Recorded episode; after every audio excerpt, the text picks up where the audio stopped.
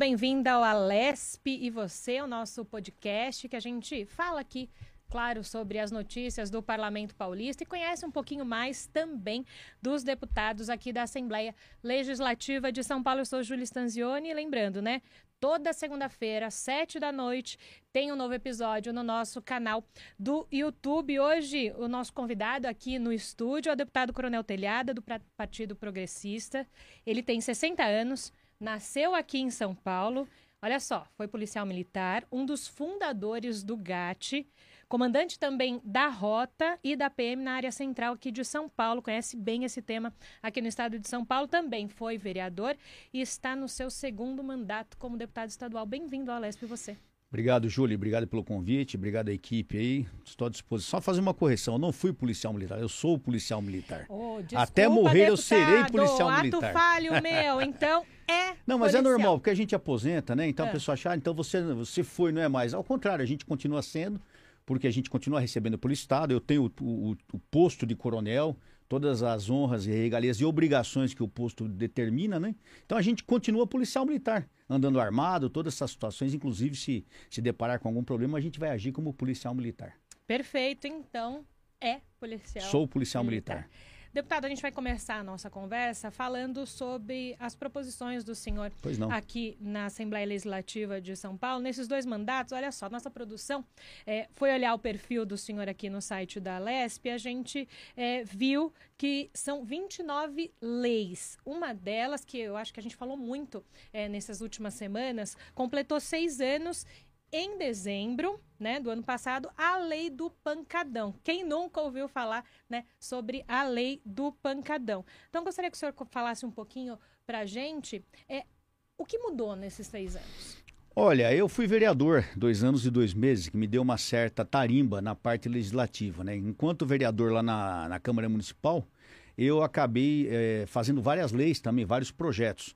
Quando cheguei aqui na Assembleia, eu já tinha algumas ideias na cabeça e colocamos essas ideias no, no- no papel e, lógico, a minha equipe é uma equipe maravilhosa, meus assessores, ninguém faz nada sozinho e eles me eh, assessoram de uma maneira muito boa, me trazendo ideias, me trazendo propostas. A população também nos traz muitas propostas. E um dos problemas pra, na segurança pública, não só no estado de São Paulo, eu creio que todo o Brasil, são os famigerados pancadões. Vou dizer o termo exato, os malditos pancadões. Porque eu não tenho nada contra é, é, música, seja que tipo for. Possa, tem, inclusive são umas músicas até desnecessárias, porque falam palavrão, ofendem a polícia, é, de- depõem contra a mulher. Então, mas tem gente que gosta. Tem gente que gosta. Então, é, o problema não é a música, o problema é a aglomeração que é formada, que cria uma série de crimes. Por exemplo, tráfico de armas, é, é, é, abuso infantil. Tem meninas que transam com quatro, cinco caras numa noite. É, tráfico de entorpecente, perturbação do sono. Existem vários crimes que são cometidos quando ocorre o pancadão. Isso vinha de uma maneira desesperadora, como ainda ocorre. Só que a polícia não tinha como agir nessas ações, porque não havia uma lei específica. Você ia lá para perturbação do sossego. A lei é mínima. Era que nem aquela situação da, da antiga da antiga lei para armamento. A pessoa que era pega com armamento, de repente a pena era menor para quem quebrasse um, um vidro, por exemplo. Então teve que fazer uma mudança, como foi o caso do Pancadão. Foi uma lei em coautoria com então o Coronel Camilo, que era deputado aqui Sim. nessa casa conosco. Nós fizemos essa lei, a lei 16049. Esse número eu sei decorar. Então, tanto número que eu não consigo decorar tudo. Mas Mas, esse, eu esse- decorei, 16049. E porque se fala muito nessa lei. Só que, Júlio, eu acho interessante, a gente fez a lei, a gente correu atrás, a gente conseguiu publicar essa lei, mas eu noto um certo, eu não vou dizer descaso, despreparo por parte do governo ou das prefeituras, mas eu não noto, eu vou dizer interesse, eu não noto muito interesse por parte do Estado e da prefeitura para agir realmente contra esse problema. Eu acho que eh, eles agem de uma maneira muito branda. Eu sou, eu- se eu fosse um dia secretário de Segurança Pública, eu iria combater, combater fortemente a- a- o problema do pancadão, porque é um problema que já a população não aguenta. Quem mora nessas áreas é, é desesperador, é desesperador. Então, é, com essa lei, dá para se tomar uma série de providências, dá para se aprender equipamentos, dá para se multar coisa que não faz. Porque é, é, o Brasil é o paraíso dos bandidos. Você para pôr um cara na cadeia é a coisa mais difícil do mundo. Mas quando você multa o cara que está cometendo infração ou crime, aí você já mexe de imediato com, com o interesse do cara. E tem condições, através dessa lei, de se fazer, mas a gente nota até na parte de se organizar a lei, de se fazer toda essa proposta, o governo não foi muito a fundo. Essa lei, eu entendo que, inclusive, o governo poderia pegar essa lei, fazer um aperfeiçoamento e usá-la com força contra esse tipo de ilícito. Porque o que o senhor me diz agora é que, assim, existem já os pancadões conhecidos, tanto Sim. na cidade de São Paulo, em outras cidades do estado. Sim. Então, assim, uh, as prefeituras, o governo sabe aonde encontrar. Sabe porque são feitos é na, na, internet, né? Eles são anunciados. E aí o senhor me diz que o chegar lá e verificar essas questões que o senhor falou de armamento, prostituição e afins não acontece. Exato. Falta, assim, o ir além. É Exato. É isso? Eu acho o seguinte, essa, é, esse problema ele poderia ser evitado. Porque a partir do momento que se existe a anunciação de um pancadão em determinado local, se houvesse uma ação mais eficaz e mais efetiva das prefeituras na fiscalização, junto com a guarda municipal, junto com a polícia militar, você evitaria que houvesse aquela aglomeração. Então você vai evitar hoje, semana que vem, não vai chegar uma hora que vai desanimando o pessoal de fazer isso. Ou então o pessoal vai perceber que não pode fazer isso na rua. Vamos alugar um clube. Vamos alugar o clube onde tenha banheiro, onde tenha segurança, onde tenha. Ah, mas não é necessário que pague um real o clube, que a prefeitura promova isso. Mas o, o pessoal quer fazer na rua mesmo, é para é pra desafiar, é pra, e fora o número de carros roubados e motos roubadas. Então é para mostrar, vou fazer e quero ver quem vai tomar atitude contra. E o Brasil tá tudo assim, ultimamente, tá, o enfrentamento à lei é muito grande por parte dos criminosos. E, e, e os órgãos públicos não têm se manifestado da maneira que deveriam fazer. Existe uma lei que dá para trabalhar em cima disso. Do outro lado, né, o senhor falando dessa do coibir. Como é que funciona dentro das corporações? Claro que eles vão até o local se ali for demandado para eles, uhum. mas ouvindo de dentro das corporações, o que, que, o senhor sente com relação a justamente essa fiscalização? Olha, não são enviados? Não, eu, eu, entendo o seguinte, olha, o problema da polícia, vou falar da polícia militar tá. especificamente, tá. que é a corporação que eu servi durante 33 anos. Os pancadões ocorrem primeiro, principalmente aos finais de semana, sexta, sábado, domingo e nos feriados, véspera de feriado ou feriado. Esses dias são os dias que mais tem ocorrência de roubo, de furto, de desinteligência, de agressão, é, enfim, vários tipos de ocorrências. Então, esse, esse número de ocorrências já toma uh, o tempo, esse, o, pouco, o pouco efetivo que a Polícia Militar tem nas ruas. Então, o que acontece? Quando chega uma ocorrência de pancadão e uma ocorrência de roubo, é lógico que a preferência vai ser. A preferência, não, a precedência, a prioridade é a ocorrência de roubo, que é uma ocorrência mais grave. E aquela ocorrência de pancadão vai sendo deixada de lado. Então, você já deve ter ouvido milhares de vezes falar: ah, mas eu liguei 20 vezes para a Polícia Militar e a polícia não veio. Não foi porque não tinha má vontade, não é isso. Não foi porque não tinha efetivo. O efetivo estava todo empenhado em roubo, em desinteligência, em agressão e tudo mais que você pode pensar. Então, por isso que eu falo, o ideal é se evitar que haja o pancadão. Depois que ele é instalado, para você coibir, é difícil. difícil. Por quê? Você vai chegar no local, vai haver enfrentamento. Nós tivemos aquela passagem na Paraisópolis, onde Sim. morreram nove pessoas. E o incrível, por incrível que pareça, é só no Brasil que acontece isso. Eles acusaram a Polícia Militar, aliás, policiais militares da Força Tática do 16º Batalhão foram denunciados por causa daquele, dos nove homicídios. Pô, quem matou não foi a polícia. Ai, que a polícia chegou e começou a ir para cima. Mas a polícia foi chamada para isso. Quem matou foram aqueles caras que fizeram o pancadão. Cadê as responsabilidades? Cara? Nenhuma responsabilidade. Por, o Brasil é o país onde a lei é imposta somente para quem trabalha. Para quem comete o crime, ela não é imposta. Então, os policiais estavam de serviço, trabalhando, foram chamados pela população, através do Mocões, para agir naquele local, eles são considerados culpados. E quem fez realmente o crime passou batido. E por isso que o senhor fala que o importante né, é o coibir que isso aconteça, é dar meios ou Assegurar que não aconteçam os pancadões da forma. Exatamente, porque nós temos no resultado disso dois, dois resultados satisfatórios para o crime. Primeiro, você depõe contra a polícia, você desmoraliza a polícia. Olha, a polícia matou nove crianças, nove jovens, nossa. E o segundo, a pessoa que tem a, familiar vítima nesse caso, a primeira coisa que ela vai querer que ela pense é em acionar o Estado por indenização. Se fica na conta do tráfico e do crime, ela não vai ter indenização. Então a pessoa prefere colocar a culpa no Estado. Então você vê que todos os, o, o, todas as a, os meios utilizados, tudo que é feito nesse tipo de ocorrência, depõe contra a segurança pública. E não existe meio de combater isso. Por quê? Má vontade do Estado, má vontade dos meios de comunicação e má vontade até da sociedade. Porque a sociedade reclama, reclama enquanto o problema está na porta dela. A partir do momento que o problema não estiver mais na porta, o cara, ah, não é comigo o problema, não quero saber. É o famoso, você não tem uma testemunha, não, ninguém viu, ninguém quer ser testemunha de nada. Por quê? Prefiro não me envolver. E com isso o crime vai proliferando, proliferando e proliferando. Para a gente é, passar já já para o próximo tema, para a próxima lei, o senhor falou ainda de efetivo. Eu gostaria só de finalizar essa efetivo questão da de Polícia efetivo. Militar está terrível, está defasado, não só da Polícia Militar, da Polícia Civil, da Polícia Técnico-Científica, tá, está vergonhoso o efetivo.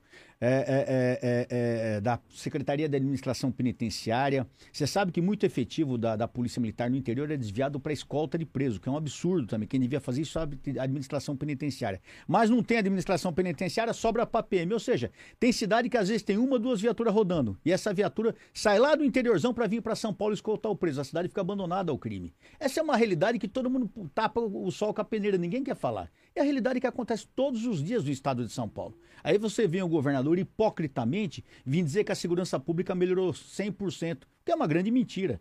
A segurança pública piorou e muito em São Paulo. Piorou e muito. Não só na parte de vencimentos para a tropa, de apoio à tropa, como na, porta, como na parte também operacional. Não adianta dar viatura, não adianta dar armamento de última geração se você não investe no homem. É o que aconteceu nesse estado. Eles não investiram, nesse, nesse governo, eles não investiram no homem e o resultado está sendo terrível.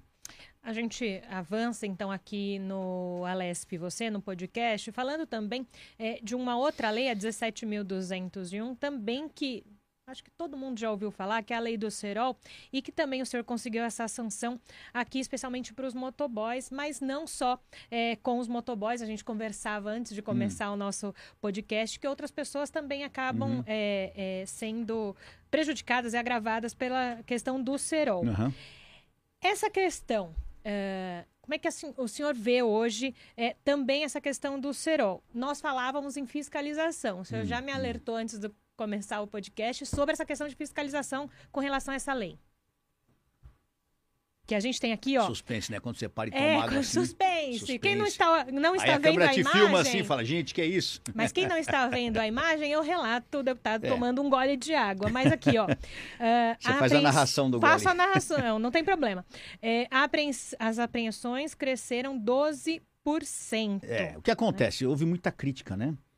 É, você ouve muita besteira no sentido, ah, esses deputados vagabundo não faz nada, porque então, é, é, o, nosso, o nosso trabalho, o meu, eu, eu vejo hoje o trabalho do, meu como deputado igual meu trabalho na polícia, né? Porque você faz, faz, faz, o resultado é difícil de obter e a população não valoriza, né?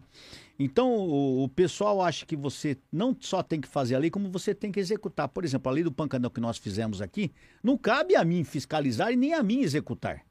Quem cabe isso são os órgãos públicos. E as pessoas cobram de mim. Pô, você fez uma lei e não acontece nada. Mas vou, o que, que eu posso fazer? Eu não tenho como obrigar o órgão público a executar a lei. É obrigação do governo, do executivo. Não é, não é eu que tenho que ser cobrado, é o governador. A mesma coisa essa lei do cerol e das linhas cortantes. No passado havia uma lei, uma lei só contra o cerol. Então, o que não era cerol não estava amparado por nenhuma lei. E nós colocamos todos os tipos de linhas cortantes. O cerol, a linha chinesa, a linha Indonésia, tailandesa, sei lá de que país que é, linha disso, linha, então, é, todo, existem vários tipos de linha. Por quê, Julie? É, é, é, público e notório, aliás, era usado isso na guerra, né? Não sei se vocês sabem, na Segunda Guerra, nas guerras, é, na guerrilha, se usa muito aqueles fios de aço bem, bem, bem fininho, você colocava no caminho, assim, quando o cara vinha com a viatura, com o jipe, com o caminhão, cortava a cabeça do soldado, porque aquilo vira uma navalha. É a mesma coisa da linha que tá empinando pipa. O, o menino, o jovem, tá lá na rua empinando, ele tá com, não tá com nenhuma.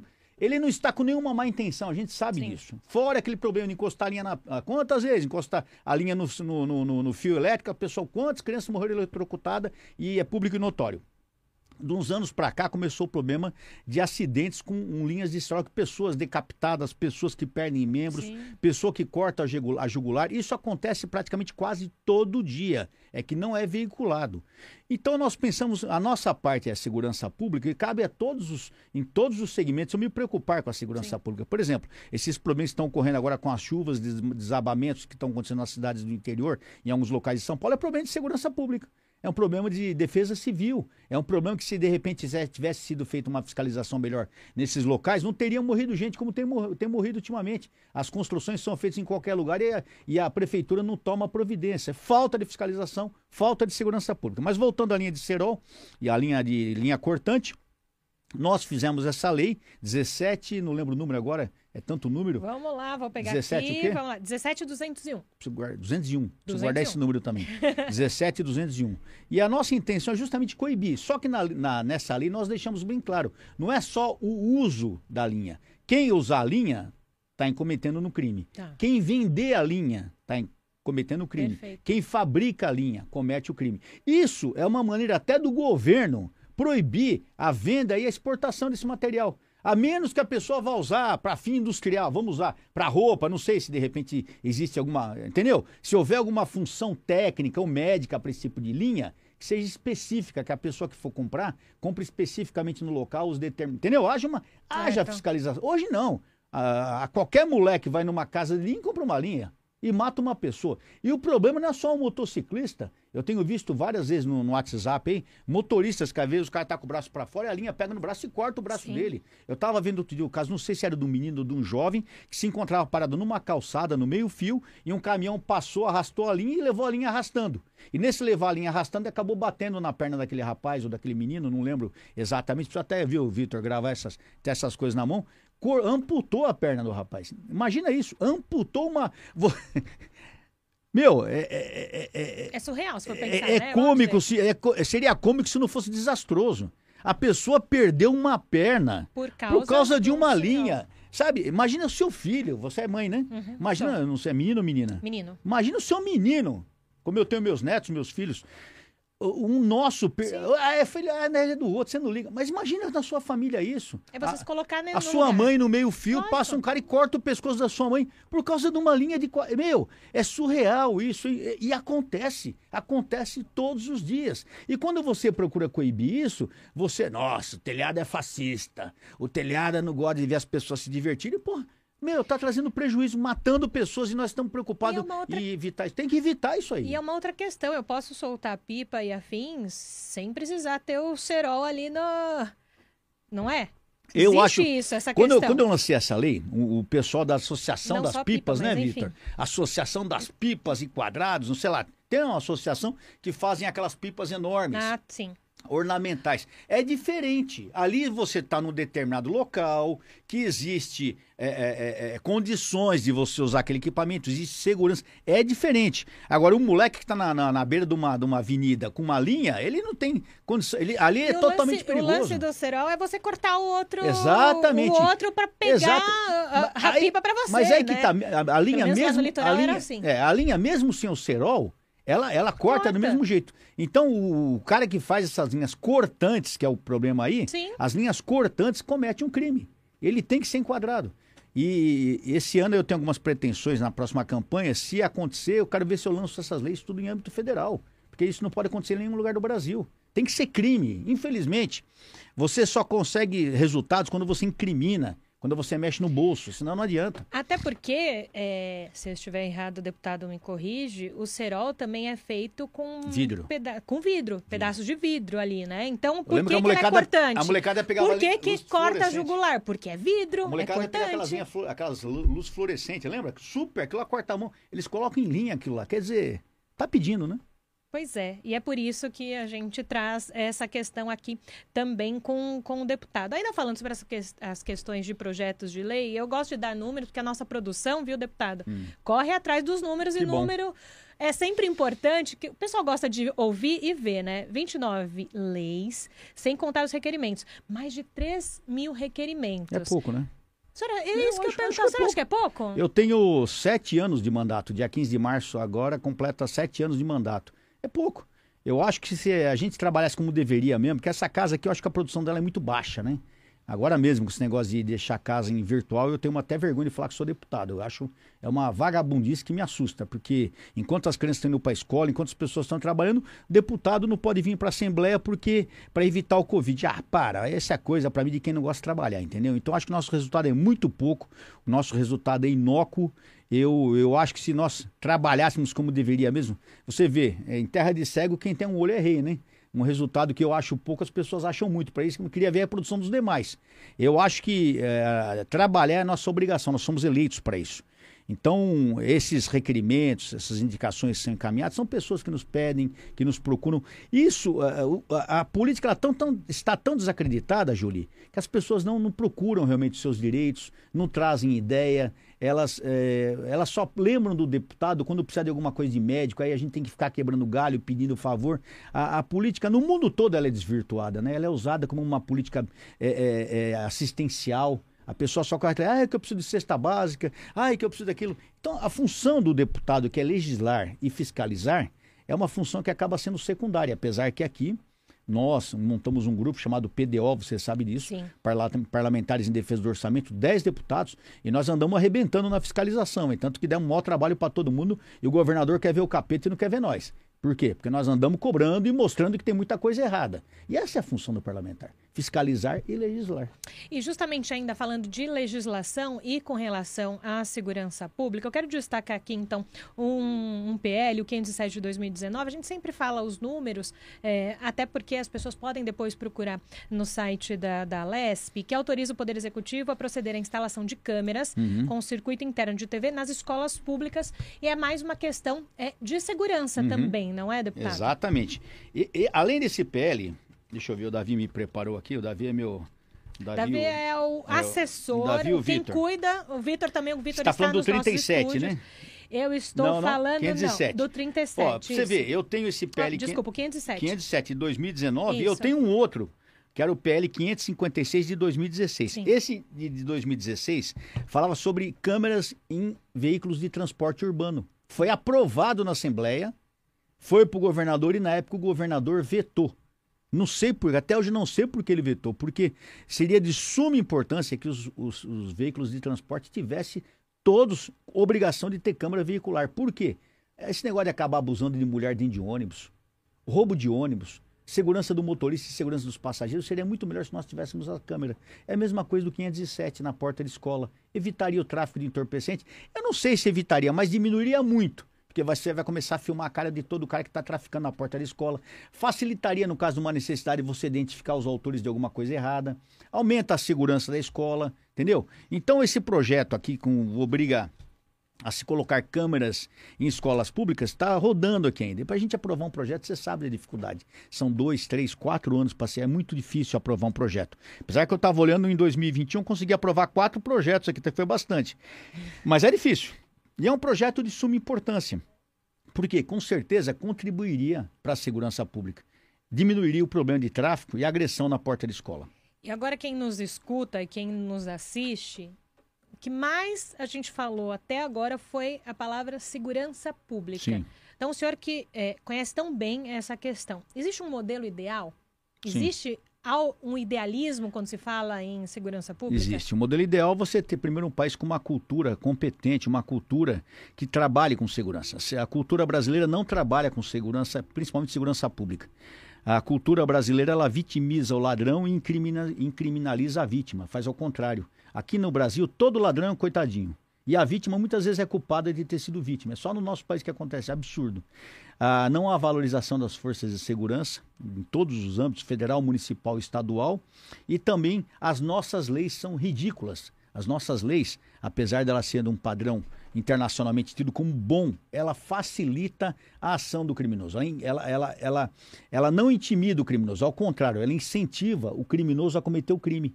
Porque muitas vezes ele fala, pô, eu vou roubar, tal. Se eu for pego, puxa um ano, dois, uh, audiência de custódia, ah, visita íntima, ah, saidinha de Natal. Então aqui a lei ela não faz com que o, o criminoso tema a lei. Ela faz com que o criminoso tire um sarro da lei, porque ele não tem medo da lei. Ele tem medo da polícia quando a polícia chega atirando. Então, é isso que ele tem medo. Agora, da lei, o criminoso não tem medo. Então, o ideal para a segurança pública teria que atingir esses três, três pontos. Primeiro, a valorização das forças de segurança. Segundo, uma legislação adequada contra o crime, uma legislação pesada contra o crime, inclusive, no meu entendimento, no mínimo, com pena de prisão perpétua para determinados crimes. Aqui no Brasil, é ridícula a penabilidade, a punibilidade.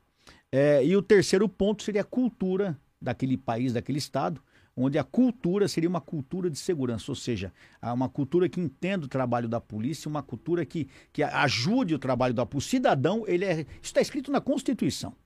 No papel é tudo lindo, Júlio. No papel é tudo lindo. Lá está escrito: todos são responsáveis, é dever do Estado e responsabilidade de todos, a segurança pública. Só que no, na real não acontece. Ou seja, você está na sua casa, você viu alguma irregularidade, você tem que tomar uma atitude para evitar aquilo lá. Você é responsável também. Mas no Brasil não acontece isso. E dentro desse modelo, então, dessa tríade que o senhor nos trouxe. Bonita palavra, é, hein? Bonita, eu tirei. Anota, Vitor. Tríade. Tríade, tríade, Bonita, tríade, né? tríade. É, não posso dessas três, então, questões que o senhor no, nos levantou.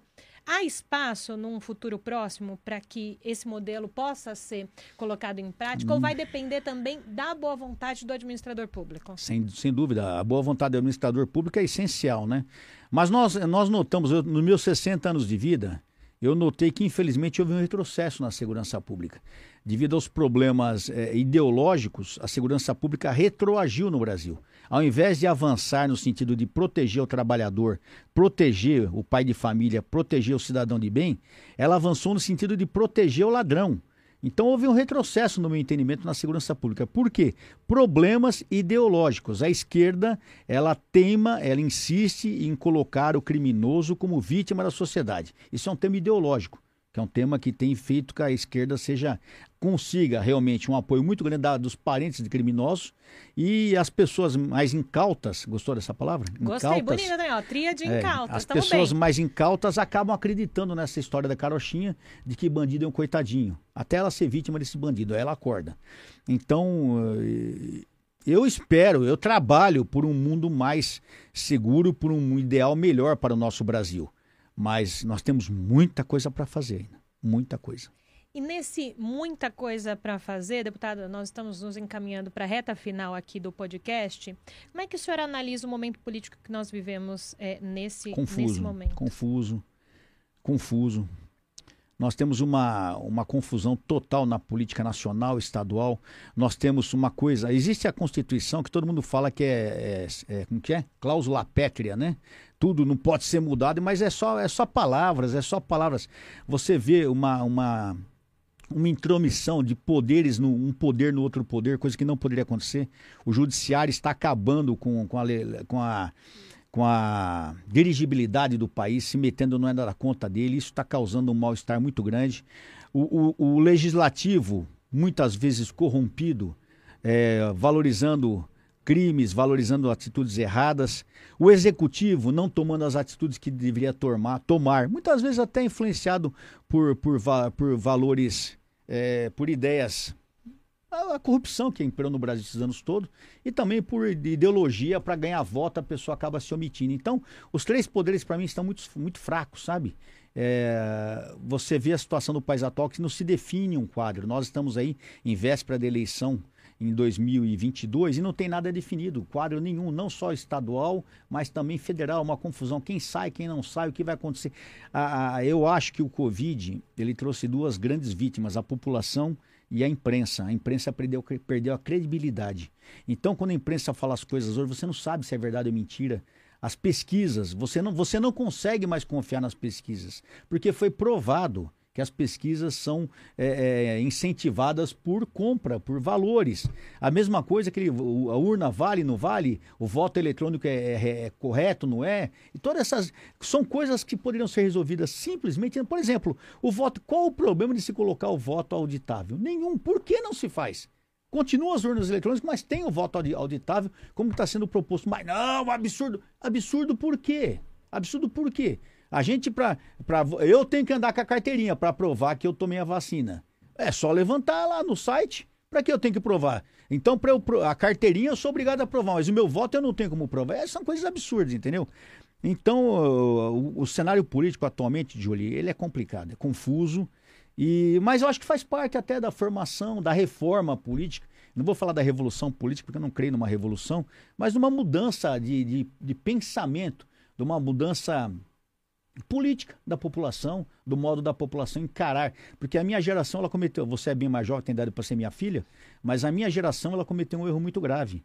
Ela se desprendeu da política, ela não quis saber da política. Isso fez com que mais pessoas assumissem essa política e fizessem a desgraça que o Brasil chegou nos dias de hoje. Então é necessário que nós, me incluo nesse grupo de pessoas, pais de família, trabalhadores, pessoas de bem, homens e mulheres dignos, retomem a política. A política não é coisa de bandido.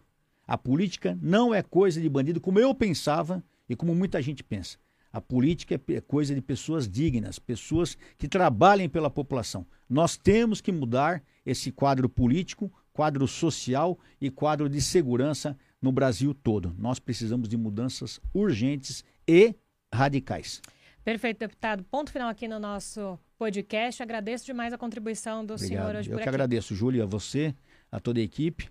Obrigado por ter me convidado. Obrigado, senhor. Sempre um prazer entrevistá-lo. Obrigado. Você pode acompanhar, claro, tudo que acontece aqui no Palácio 9 de Julho, pelo nosso site, pela TV e também pelas redes sociais. A Lesp e você, mais que perto, juntos. Até a próxima.